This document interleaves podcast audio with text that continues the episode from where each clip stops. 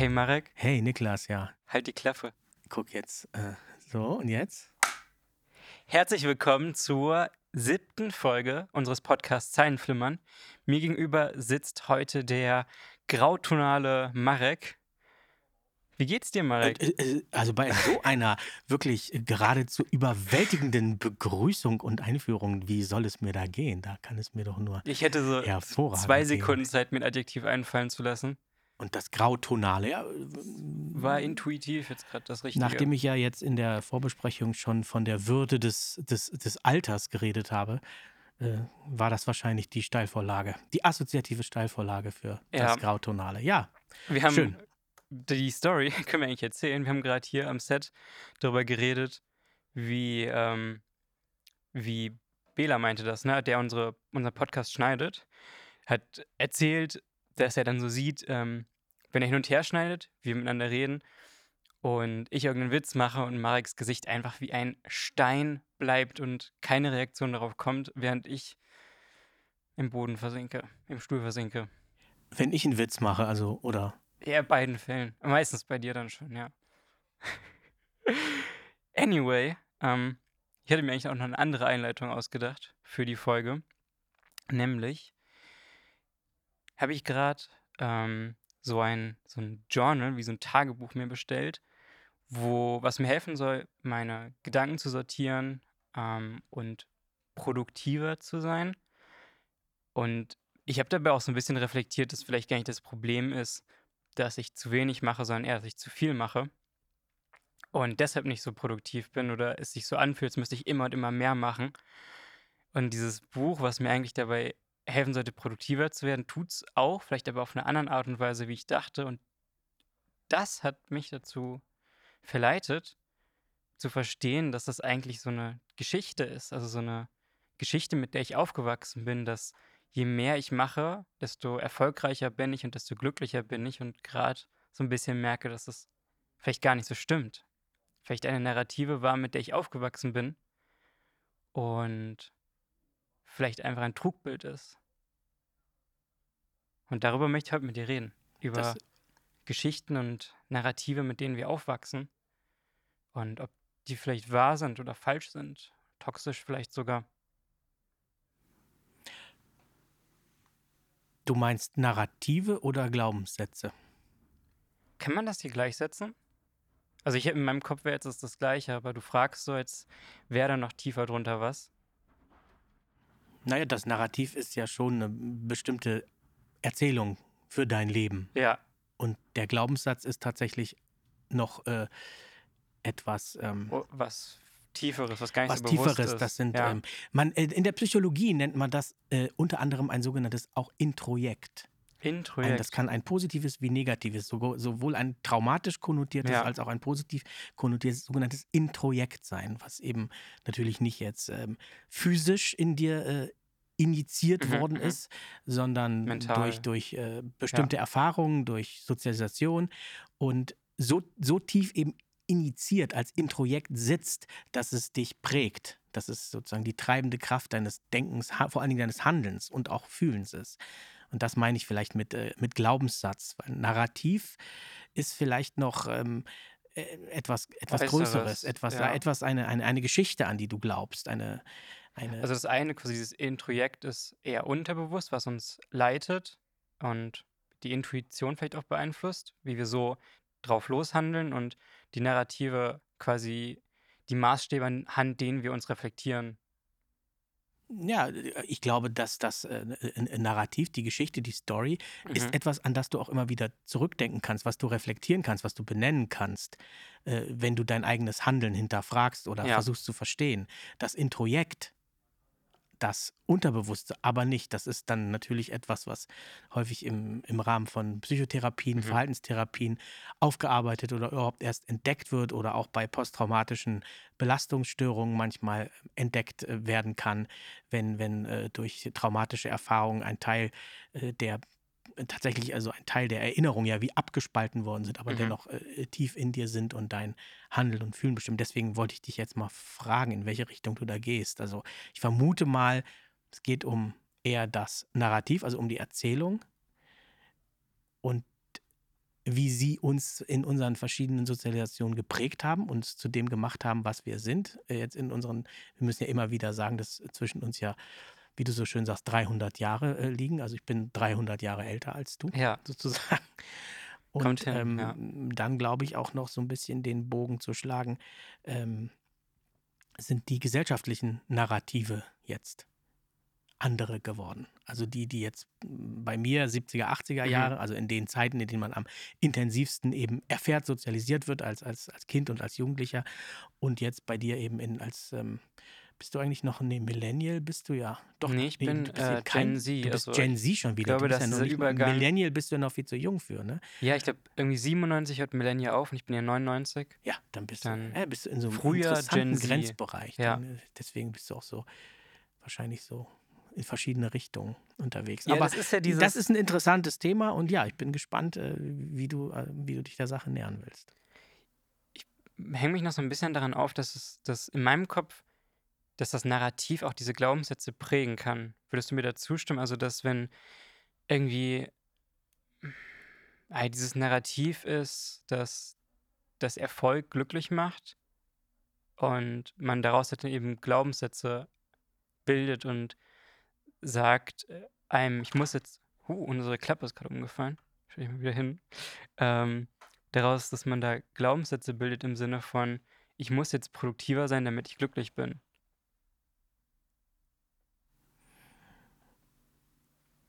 Das ist, Sonst, geht in beide Richtungen. Ja. Meistens sonst fang du doch an mit, mit, such dir eines dieser beiden Themen aus und ähm, wie du das bei dir siehst, vielleicht verstehe ich das dann an deinem Beispiel und kann da mehr raus, raus mitnehmen. ja, also eins, äh, wir hatten das, glaube ich, in der ersten äh, Folge schon mal angesprochen. Äh, Ich bin damals ähm, als sehr kleiner, also noch als Kleinkind eigentlich mit meinen Eltern aus der Tschechoslowakei in die Bundesrepublik gekommen. Nach den politischen Umwälzungen in der Tschechoslowakei, nach dem Einmarsch der Truppen des Warschauer Paktes, die den Prager Frühling dort niedergeschlagen haben.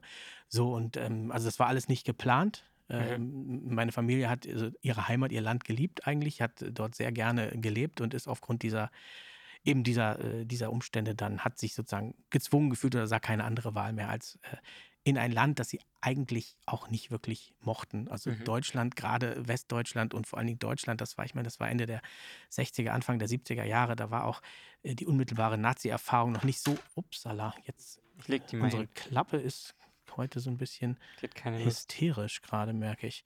Also auf jeden Fall war das alles noch nicht so, so, so lange her. Insofern war Deutschland nicht so der Sympathieträger unbedingt. Nichtsdestotrotz, wir sind in dieses Land gekommen und ähm, was bei mir ganz, ein, also wirklich ein Glaubenssatz schon oder also eine ganz klare Erzählung, die ganz tief drinne, aber äh, ja, ich weiß gar nicht, ob sie als Introjekt, das glaube ich nämlich nicht. Sie wurde mir äh, als von klein auf erzählt, du Mhm. musst besser sein als die Deutschen. Du darfst hier nicht auffallen, also du darfst sozusagen nicht negativ auffallen, Mhm. du musst dich benehmen, du darfst nicht, e- egal ob das mit anderen Kindern oder ob du jetzt mit ähm, äh, in, der, in der Schule, im Kindergarten, egal, du wirst, dir wird hier nichts geschenkt und damit wir hier einigermaßen zurechtkommen, uns etablieren können, musst du besser sein als sie. Und das ist etwas, was ich lange so gar nicht wahrgenommen habe. Aber je älter ich wurde, wurde mir immer klarer, wie sehr mich das geprägt hat. Als, als Kind, als Jugendlicher und auch noch als junger Erwachsener und auch sogar noch danach. Und irgendwann habe ich eben auch angefangen, das zu hinterfragen und ähm, mich letztlich dann auch dagegen gewehrt. Das hat aber gedauert und irgendwann einen Weg eingeschlagen, der ein vollkommen anderer ist. Ich glaube, wir hatten jetzt mal ganz kurz den Bogen zur ersten Folge, wenn ich jetzt äh, im persönlichen Narrativ bleibe und den großen entscheidenden Plotpoint nochmal rekapituliere, hatten wir, glaube ich, äh, gesagt, war das der Fall der Mauer 1989, der bei mir ähm, aus verschiedenen Gründen zu einer kompletten Wende geführt hat und mich letztlich dazu gebracht hat, einen kreativen, künstlerischen Werdegang einzuschlagen. Und eben nicht, also im Prinzip dieses Narrativ verlassen habe. Ja, Ja. dieses. Und du meinst gerade, dass du sehr lange nach diesem Glaubenssatz gelebt hast, bis du ihn hinterfragt hast. Und wieso ist es jetzt noch kein Introjekt gewesen? Weil es war ja quasi in dir drin, hat dich unbewusst gesteuert. Was wäre da nochmal die. Äh, Introjekt, also äh, das ist jetzt, also wäre jetzt sozusagen die, der Beginn der öffentlichen Therapiesitzung, wenn ja, man weil so ich habe will. das auch wieder eins Das dieser Ding neuen ist, Worte, äh, die ich Introjekt, gelernt habe. ich habe äh, dadurch, durch diesen Verlust von Familie und Heimat zu Hause, wenn man Ja. so will, und letztlich auch ähm, durch die letztlich le- relativ dramatischen Umstände dieser Flucht, ich wurde Mhm. also erst später äh, über die Grenze gereicht, äh, sozusagen, ähm, hat sich ähm, als Introjekt tatsächlich so eine, äh, vielleicht so eine ähm, ganz archaische Angst vor Verlassenwerden. Ah, okay. Ja, das also das jedes Mal, wenn jemand weggeht, das ähm, war etwas, was mich sehr, sehr, sehr, sehr lange getrieben hat, weil es mir sehr viele Jahre überhaupt nicht klar war. Also ich habe Ja. auf so Situationen sehr extrem reagiert. Und das war eher im Sinne dieses, das war, äh, das war tief, tief drinne, diese, diese, wenn man so will, Urerfahrung. Das andere, du musst besser sein als sie, das ist, ähm, das ist eher ein Glaubenssatz, ja.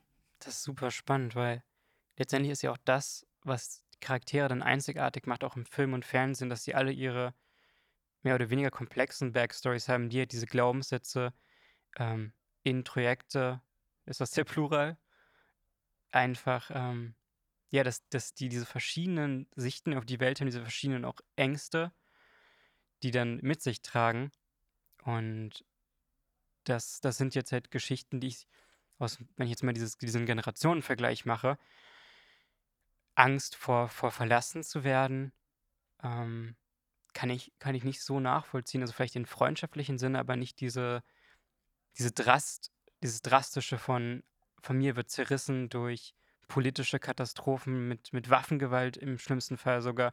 Also man sagt ja immer, die Zeit, in der wir leben, ist die, die friedlichste Epoche, die es je gab. Und bei mir passieren diese ganzen Sachen, diese Glaubenssätze eher auf einem viel, also nicht so einer politischen Ebene, sondern eher in so einer individualistischen Ebene. Schon klar auch Familie dabei, aber da geht es dann eher um, um Ideale und solche Sachen, sei es halt eben Erfolg, Produktivität, solche Sachen, bis hin zu dieses, ähm, dass das bei mir schon eher so ist, dass ich, vielleicht kommt das so ein bisschen durch diese ganze, diese Überauswahl von, von Apps, Film, whatever, dass ich manchmal das Gefühl habe, wenn ich einen Konflikt habe mit einem Bekannten, Freund oder so, dass ich mir dann denke, okay, ich könnte jetzt aber weggehen und suche mir dann einen neuen Freund oder so. Gibt ja genug Menschen auf dem Planeten. Und deswegen eher so eine ausweichende Haltung habe gegenüber Konflikten als, ähm, als diese, diese Angst davor, dass jemand mich verlässt oder so.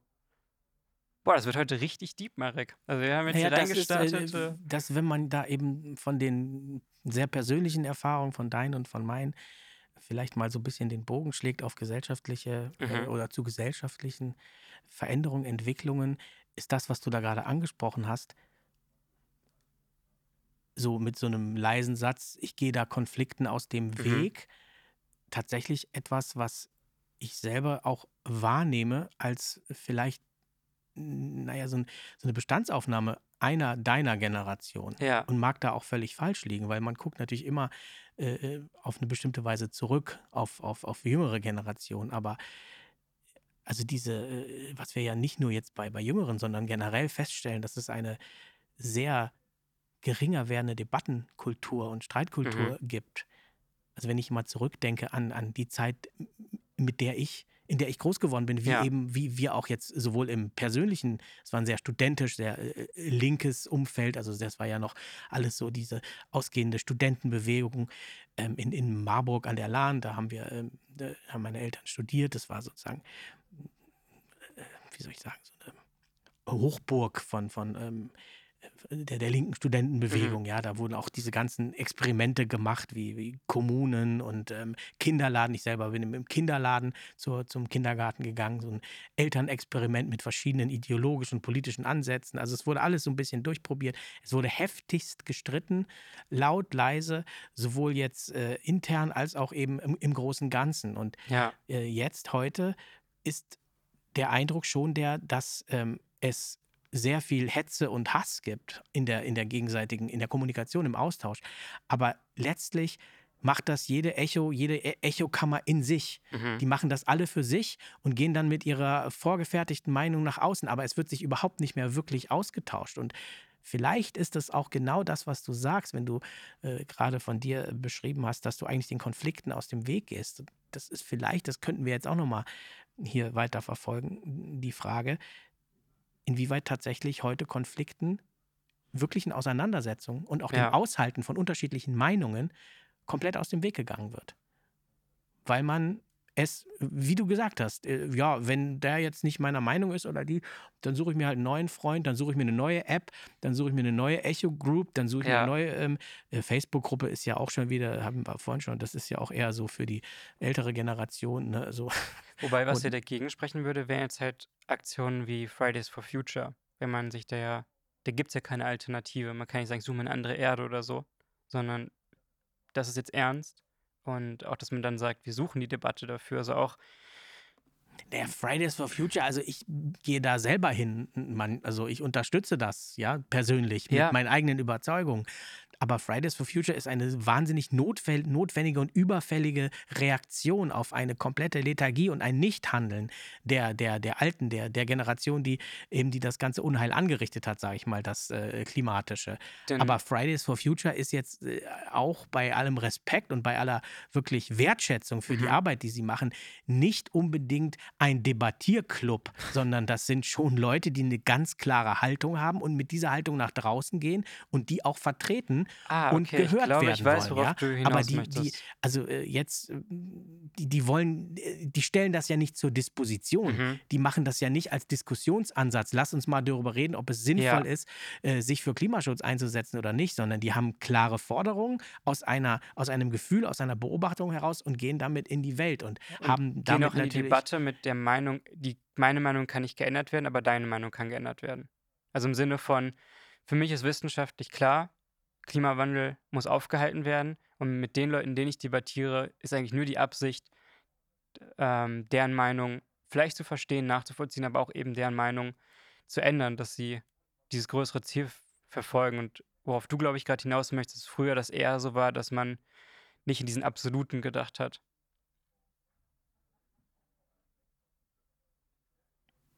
Ich glaube, dass einfach, ähm, ohne das qualitativ bewerten zu wollen, Mhm. das ist schwierig, sowas, ist meine Beobachtung äh, oder Wahrnehmung, dass ähm, intensiver, heftiger und kontroverser in verschiedenen Foren diskutiert und debattiert wurde. Ja. Es wurde mehr miteinander gerungen um etwas. Ja. Heute wird sich positioniert und mit dieser Positionierung suchst du dir deine Echo, also deine Echokammer, deine, weil du findest sie ja überall. Du findest sie ja, äh, ob das auf Social Media Ja, für jedes äh, Thema. Egal, ob auch noch so verschwörungstheoretisch verschwurbelte, abseitig auch schreckliche.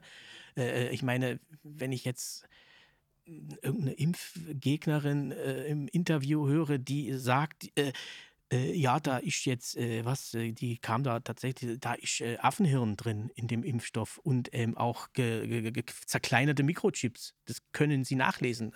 Da sage ich mir, gut, sie wird irgendwo eine Gruppe haben, wo äh, sie mit dieser Haltung nicht alleine ist. Mhm. So, jetzt beispielsweise, ja. Also, was ich meine, man kann sich dann eben in diese einzelnen Gruppen zurückziehen und dann mit seiner, äh, mit der, mit dieser Gruppenmeinung, also dort, wo man ständig bestätigt wird, äh, dann rausgehen und in den, äh, in die Schlacht Das ziehen. ist wie schon Aber eine Art Gehirnwäsche, die dann stattfindet. das ist nochmal ein anderes Ding. Ich, äh, natürlich, also Gehirnwäsche. Ja, aber du hast also diese Echokammern, damit meinst du ja wahrscheinlich eben, dass man eine Meinung immer wieder hört, solange bis man sie glaubt, bis es in einem drin ist und man ist davon fest überzeugt und es wird umso schwieriger, eben andere Positionen überhaupt nachvollziehen zu können. Das ist genau das. Und das, das ist vielleicht dieser Bogen zu dieser großen Frage, äh, inwieweit Storytelling, also narrative Storytelling, manipulativ sind. Ich hatte vorher mal äh, kurz eingeworfen, dass, äh, als wir die Vorbesprechung hatten, dass jede Art von Storytelling natürlich manipulativ ist, weil Ja. eine Story versucht immer etwas auf einen bestimmten Fokus, etwas in einen bestimmten erzählerischen Zusammenhang zu setzen und hat natürlich eine Zielrichtung eine, Ja. und damit auch eine, eine erzählerische, eine dramaturgische und eben auch eine moralische, eine ethische, eine ökonomische, wie auch immer geartete Botschaft, die man da rein interpretieren oder die ganz offen vor einem liegt, ja. Aber ähm, Die Frage ist eben, inwieweit heute dieses Storytelling sowohl jetzt in fiktionaler, also filmischer, serieller Sicht, aber eben auch in gesellschaftlicher Sicht letztlich dazu führt, dass die Debattenkultur, die wirkliche Kontroverse, der Streit miteinander, das offene, das demokratische Streitgespräch vielleicht ähm, in den Hintergrund trifft und äh, mhm. sozusagen Platz machen muss für ähm, Hass, ha, Hass, Hass, äh, Häme, Hetze. Ähm, es war jetzt äh, Unverständnis. Un Unverstä Unverständnis, keine Bereitschaft mehr, sich gegen, gegenseitig wirklich zuzuhören, zu verstehen, auch Argumente ähm, auszutauschen. Ja, das ist so ein bisschen diese, diese, diese Frage, die, die ich mir stelle, ja. Man, also das ist auch das, was ich, was ich jetzt da bei mir merke, ist, dass wenn ich eben die Diskussion angehe, also ich hatte gestern eine Diskussion, ähm, wo ich anfangs gesagt, mir gesagt habe, okay, geh nicht drauf ein, das äh, ist jetzt unnötiger Streit oder so, ich kann ihm aus dem Weg gehen, aber ich habe es dann doch nicht gemacht, worauf ich jetzt, glaube ich, rückblickend anhand dieses Gesprächs ähm, es gut finde, dass ich darauf eingegangen bin, habe eine Diskussion geführt. Mal war sie sachlich, mal ein bisschen emotional, aber tendenziell eher sachlich. Ähm, und ich hatte dann danach das Bedürfnis, nochmal klarzustellen, hey, Patrick, das, also die Person, mit der ich diskutiert habe, hieß Patrick, ähm, nimm das jetzt nicht persönlich. Ich, und das beeinflusst jetzt nicht großartig unsere Freundschaft oder dass ich jetzt denke, du bist ein schlechter Mensch oder so. Aber ich habe ich hab das nicht danach gesagt, weil ich habe dann gefragt, okay, muss ich das jetzt überhaupt sagen? Muss ich mich jetzt immer so rechtfertigen dafür, dass ich da eine andere Meinung habe? Wer und auch gesagt habe, dass seine Meinung da ich nicht nachvollziehen kann äh, oder vielleicht schon nachvollziehen kann, aber nicht die richtige ist, anhand meiner Fakten und sowas.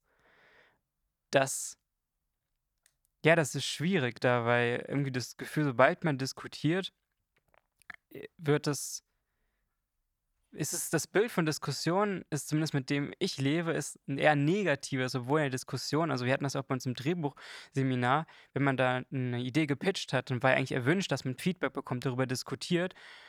Das fand ich eine schöne Form von Diskussion, aber tendenziell ist die Art von Diskussion, die ich so im Alltag erlebe, eher eine, die negativ konnotiert ist. Warum? Warum ist die, äh, wodurch entsteht das? Weil man das, ich zumindest das Gefühl habe, dass ich da Leuten mit auf den Schlips trete, dass ich deren Meinung, äh, ich weiß nicht, ob respektieren der richtige Begriff ist, aber dass ich halt sage, deine Meinung ist für mich nicht die richtige und damit vielleicht schon sogar eine Grenze, die irgendwie in meinem Kopf da ist, aber vielleicht gar nicht existiert, überschreite. Na gut, wenn du sagst, deine Meinung ist nicht die richtige, ist das jetzt egal worüber, ich weiß jetzt nicht, worüber äh, du mit wem da äh, sprichst und über welche mhm. Themen, aber das ist, äh, wenn ich sage, deine Meinung ist nicht die richtige, dann ist das ja äh, sozusagen a priori bereits eine Wertung dessen, was, was die andere Seite äh, vertreten möchte. Ja. Das wäre dann, wäre für mich erstmal keine Diskussion, sondern das ist eine Bewertung. Und das kann ich, da kann ich mir wiederum vorstellen, dass es schwierig fällt. Aber ich glaube, dass das genau der Punkt ist, dass nämlich eben nicht diskutiert wird, sondern man hört etwas mhm. und dann packt man das sofort in dieses innere Framing. Ist der oder diejenige jetzt auf meiner Seite oder nicht? Ist das jetzt meine Meinung? Ah, ist nicht meine Meinung. Also deine Meinung ist nicht die richtige. Auf zum nächsten. Ich will es gar nicht weiter verfolgen. Mhm. Und eigentlich fängt aber an dem Punkt ja überhaupt jede Form von Austausch, von Diskussion, von demokratischem Diskurs, einem Wettbewerb von verschiedenen Ideen, politischen, ökonomischen, moralischen Ideen, äh, äh, der, der würde ja erst da beginnen.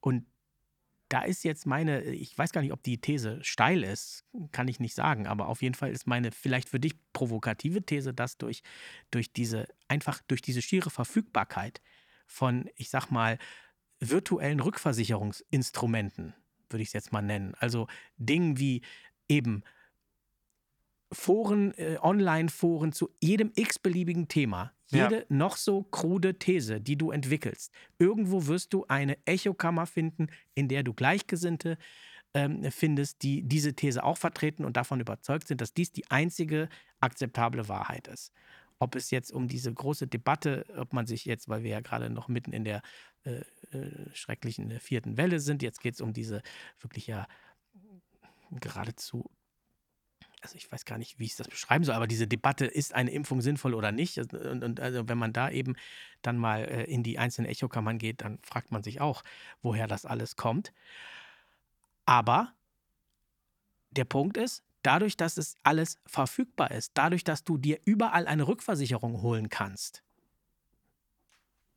wird vielleicht die tatsächliche Fläche für Diskussion, für einen Austausch, für eine Offenheit und auch ein Inter äh, Interesse, das ist der Moment, wo ich glaube, The, was war das? The Rocky Horror Picture Show Ja. von der Wand gefallen ist. Also Die Stimme aus dem Jenseits. die Stimme aus dem Jenseits, Frankenfurter was not amused oder gerade das Gegenteil, was thrilled und ähm, has left the building. Okay, aber das ist jetzt äh, die nochmal an, anknüpfend an diese These. Ja, Weil genau, ich, greife deinen Gedanken auf. Du sagst, ja, dann gehe ich halt zum nächsten. ich sehe Und so du stellst das dich dem gar nicht mehr. Unterliegende, was du, was du sagst, aber ich finde es auch, vielleicht weil ich diese Echokammern so gewohnt bin, super schwierig in, wenn wir jetzt einfach das Thema Impfen nehmen, obwohl es wahrscheinlich jedem tierisch auf den Keks geht, aber es ist jetzt gerade naheliegend. Ähm, für mich ist es jetzt schwierig anhand der ich zu denken korrekten wissenschaftlichen Lage, mit der ich informiert bin, also dass Impfen halt hilft und viele Vorteile hat, wie zum Beispiel auch Symptomatiken, selbst bei, Infizi äh, bei Geimpften ist halt die Symptomatik niedriger, dadurch wird weniger gehustet, weniger Aerosole, wieder weniger Ansteckung etc.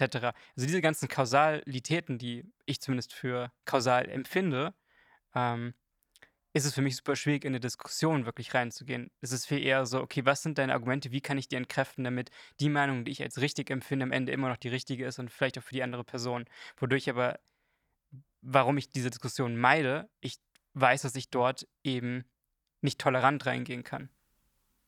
Ja, da haben wir natürlich jetzt gerade aus, ange, aus gegebenem Anlass sozusagen äh, auch schon mal so die, die, die Spitze dieser, dieser also des, der, der möglichen Konflikte und eben dem Nichtverstehen, nämlich genau gerade diese Impfdebatte berührt. Und ich glaube, das, das, das können wir jetzt hier gar nicht. Ähm, also ich kann persönlich sagen, dass Was ist denn dein Tipp als, als älterer Herr?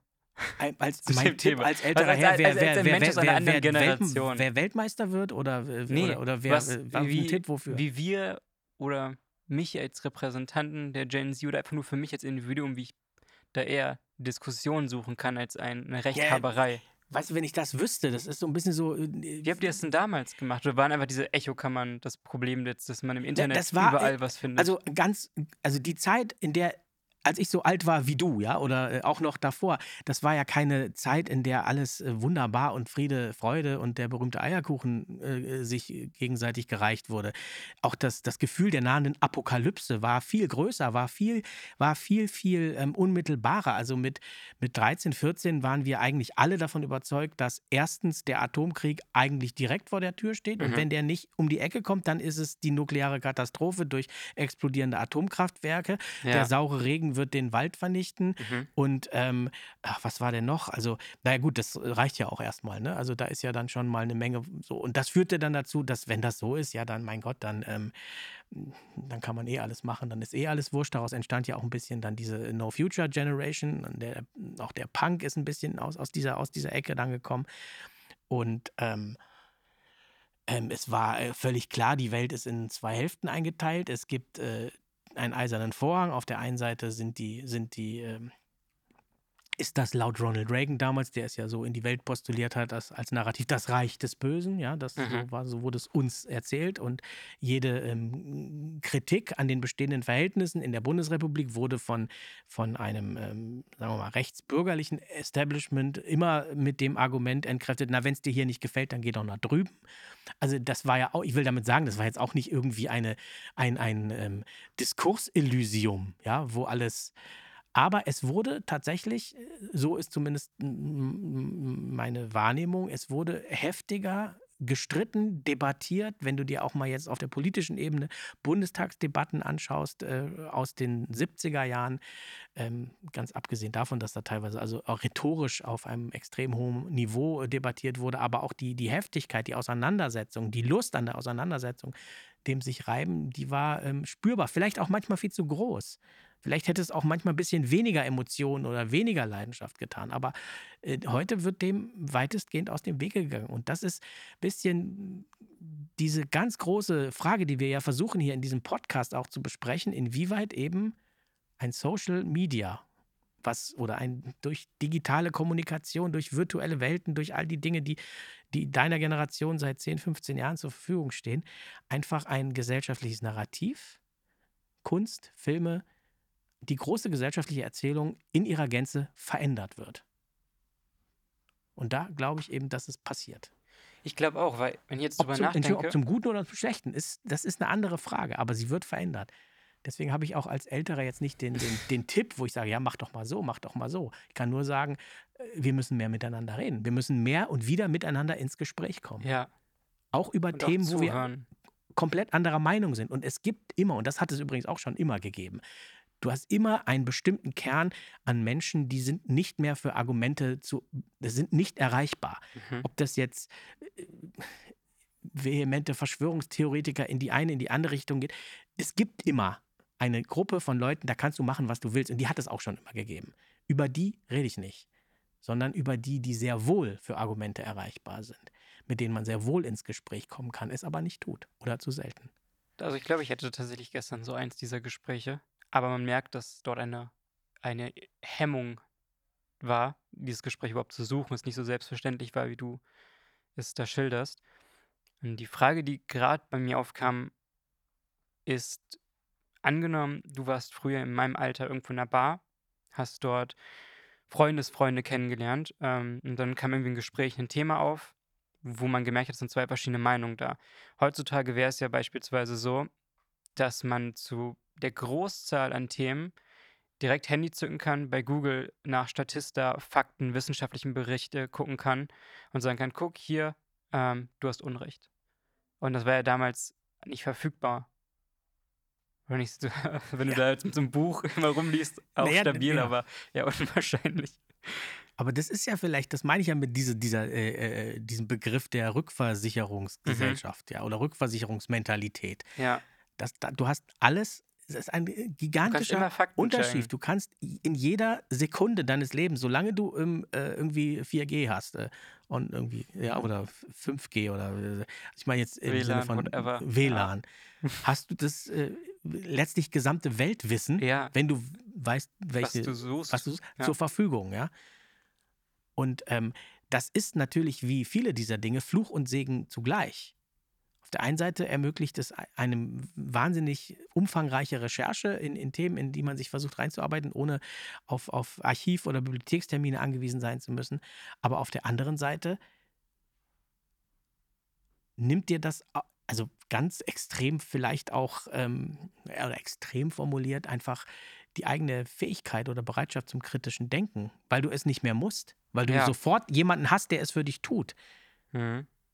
Sofort, und zwar egal, egal in welchem Lebensbereich, ob es jetzt konkret in einer Diskussion ist oder ob es jetzt in der Art, wie ich mein Leben führe. Also wenn ich jetzt sage, mache ich mir morgens ein Porridge oder eine, ein Brot, dann wirst du dazu ähm, wahnsinnig viele Foren und ähm, selbst so einer ganz kleinen Alltagsentscheidung. Dann wird es irgendwie den, den Porridge-Podcast geben, der dir erklärt, dass das eigentlich das Allheilmittel ist. Wenn alle morgens Porridge essen würden, dann wäre also, wären, äh, weiß ich nicht, also das ist jetzt ein bisschen gesponnen, ja. Also nur will sagen, dass es, egal was du tust, immer irgendetwas gibt, wo du dich rückversichern kannst. Ob das eine Meinung, eine Haltung oder eine Lebensführung ist. Wir haben es jetzt, ich habe mm, drei Kinder in, äh, von 16 bis 6. Und ähm, allein, also das ist keine lange Spanne, ja. Nur jetzt, die eine, die große wird 17 und der kleine ist jetzt 6. Aber was ich in diesem, das heißt, wir haben ja immer wieder von mit einem Kleinen angefangen. Ja. Und was ich in diesem, in dieser Zeitspanne an ähm, Erziehungsratgeber, Foren, äh, Podcasts, wie man das richtig machen muss, äh, dass man jetzt die Kleinen breifrei und windelfrei, weil wenn die nicht windelfrei ähm, ihre Kleinkindphase erleben, das könnte zu sch schwierigen Traumata führen, zum Beispiel so. Das, das ist ähm, mehr geworden, ja. Das ist witzig, wie wir gerade zurück zum Anfang kommen, weil eben dieses Journal am Anfang auch so ein Part hat, äh, die sie nennen es Sachbuch-Part, wo erklärt wird, wie man am besten produktiv ist, in den Flow kommt, dort äh, Literatur zitieren. Und ich beobachte auch bei mir oder auch bei Freunden, dass wir so eine Tendenz zur Überkorrektheit haben. Sei es sprachlich oder eben diese, es gibt immer etwas vermeintlich Richtiges, was anhand von Fakten richtig ist und diese Tendenz dazu, ich muss immer das Richtige tun und das vielleicht auch ein bisschen an dieser Toleranz nagt. Wenn man immer weiß, man kann belegen, es ist jetzt richtig, wenn ich zum Beispiel nie Zucker esse, mich immer gesund ernähre, meditiere, lese, das dass das das Richtige ist. Und ja, und wer sagt, was das Richtige ist? Ja, vermeintlich Fakten, aber diese Fakten sind ja meistens nicht auf das Individuum angepasst und auch immer pauschalisiert. Und ich glaube, dort liegt so ein bisschen der Trugschluss drin, dass wir immer auf diese, diese große Ebene gucken und dabei das Individuum, vielleicht auch mit dem wir gerade diskutieren, vergessen. Und vielleicht auch dann, wenn ich von jemandem höre aus meinem Bekanntenkreis, dass er sich nicht impfen lässt, ich mit ihm das assoziiere, was ich irgendwo im Fernsehen über Impfgegner lese und ihm vielleicht auch Unrecht tue, weil ich ihn direkt pauschalisiere. Und vielleicht hat er auch Gründe, die andere sind.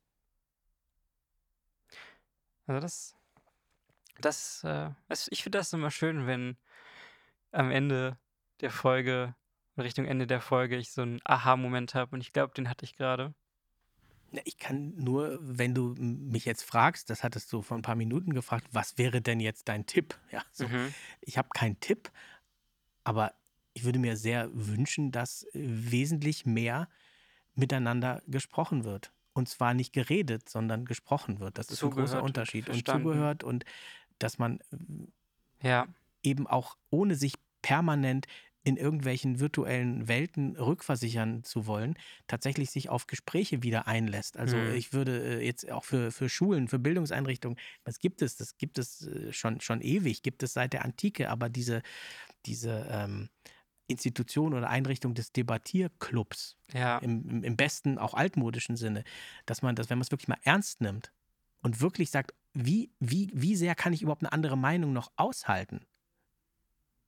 Jetzt mal gar nicht die ganz Extreme, die wirklich mit meiner kompletten Wertematrix Mhm. überhaupt sich nicht mehr vereinbaren lässt. Das, das meine ich nicht. Man muss nicht immer ins Extrem gehen, aber selbst schon in alltäglichen Bereichen.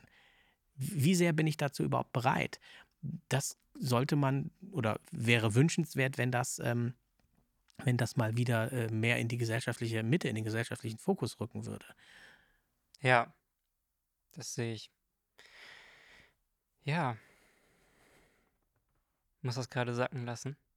Ähm, es sind oftmals immer so Sachen, die man gefühlt schon weiß und dann durch solche Gespräche sich das dann erst ins Bewusstsein wirklich präsent bewegt und man dann weiß, okay, auch eben, ich habe des Öfteren ähm, über zum Beispiel Bewegung und Sportdiskussionen, vor allem mit meinem Vater, der auch in deinem Alter ist und als jemand, der Bürojob macht, die ganze Zeit nur sitzt, etc., ich mir natürlich total Sorgen um ihn mache und immer gesagt habe, hier, mach wenigstens ein bisschen Yoga, wir können auch gern FaceTime, machen das zusammen und nie auf diese Angebote eingegangen ist und vielleicht immer, weil ich gesagt habe, das ist das Richtige und vielleicht gar nicht die, nicht mit ihm gesprochen habe, sondern ihm eher belehrt habe und er das dadurch abgelehnt hat.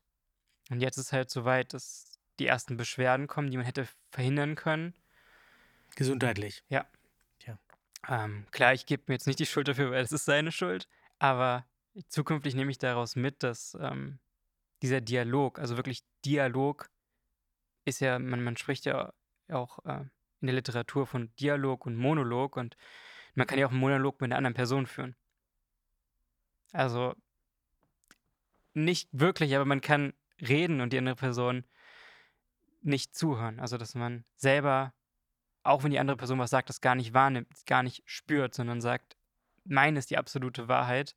Und vielleicht geht es auch eher darüber, nicht zu sagen, ob ich recht habe, sondern zu verstehen, was der andere meint und wo man vielleicht die Mitte finden kann oder wo man auch eben seine Wahrheit nicht dem anderen aufschwätzen möchte, überziehen möchte, sondern zugänglich machen möchte. Das ist, ähm, ich hatte mal ähm, eine Figur in einer, das war so eine Komödie, die ich geschrieben habe. Da habe ich mal versucht, die Figur, also so ein Kernsatz für eine Figur, das Mhm. war so eine etwas, ähm, ich will da gar nicht näher drauf eingehen, aber die sagte dann den Satz, ja, du, ich, wieso, ich bin doch, ich bin total tolerant, nur nicht bei Leuten, die anders denken als ich. Und das ist so ein bisschen, ähm, war für mich dann so, also ein Ja. Kernsatz für diese Figuren, die, die, die stand aber auch eben für etwas, für jemand, der sich vermeintlich für absolut tolerant und offen und äh, reflektiert hält, solange er oder sie sich in der eigenen Echokammer befindet. In, in, in der eigenen Zu, in der Boah, eigenen grad ein Thema auf, Zuspruchszone Marek. so. Also Und, äh, eigentlich dachte ich, wir gehen gerade auf da- die Endlinie zu. Ja, gehen wir auch. Wir, wir, wir, da sollten wir uns vielleicht in der nächsten Folge mit beschäftigen. Das machen wir als Intro für die nächste Folge. Wir nehmen ja hier Genau. mehr, mehr auf einmal vor, weil ich, hab, ich weiß gerade genau, worüber wir gleich reden werden. Das Aber ist gut. für heute ist das, glaube ich, gut, gut nochmal zusammengefasst. ähm, diese Echokammern und auch diese Pseudotoleranz, können wir sie, glaube ich, nennen. Eben eine Toleranz nur gegenüber, worüber wir tolerant sein möchten. Ja, bist du damit zufrieden mit dem Angebot? Absolut, das sind. Ähm, da war wieder Mareks Steingesicht, deswegen muss ich nochmal nachfragen. Ne, das ist immer so, wenn ich nicht, das ist, ich habe überlegt, was es jetzt, ähm, was es sein könnte. Ja. Aber das äh, wird sich jetzt in die nächste Folge ziehen. Mhm. Ich kann auch nochmal nachgucken, wie das konkret heißt. Ich habe da so einen Gedanken. Also Ja. bleibt gespannt. Nächste Folge wird spannend weitergehen mit ähnlichen Themen, aber noch anderen Themen. Lasst uns im Gespräch bleiben, Ja. sozusagen. Sprecht miteinander, Sprecht miteinander, hört zu, hört einander zu. Und ähm, insofern, vielen Dank fürs Zuhören. Danke dir. Folgt uns überall einfach. Nur nicht auf der Straße. Ja, wobei, das kann auch da passieren. Ist auch nicht schlimm, wir geben bestimmt auch Autogramme. ja. Das machst du dann. ja, also es war, war schön. Ich freue mich auf die nächste Folge. ja, ich mich äh, auch. Danke, Marek. Danke Auch, fürs Zuhören. ja, Dann auf bald. auf bald und ähm, Ne? Film ist Leben, Leben ist Film. bis zur nächsten Folge. Bis zur nächsten Folge.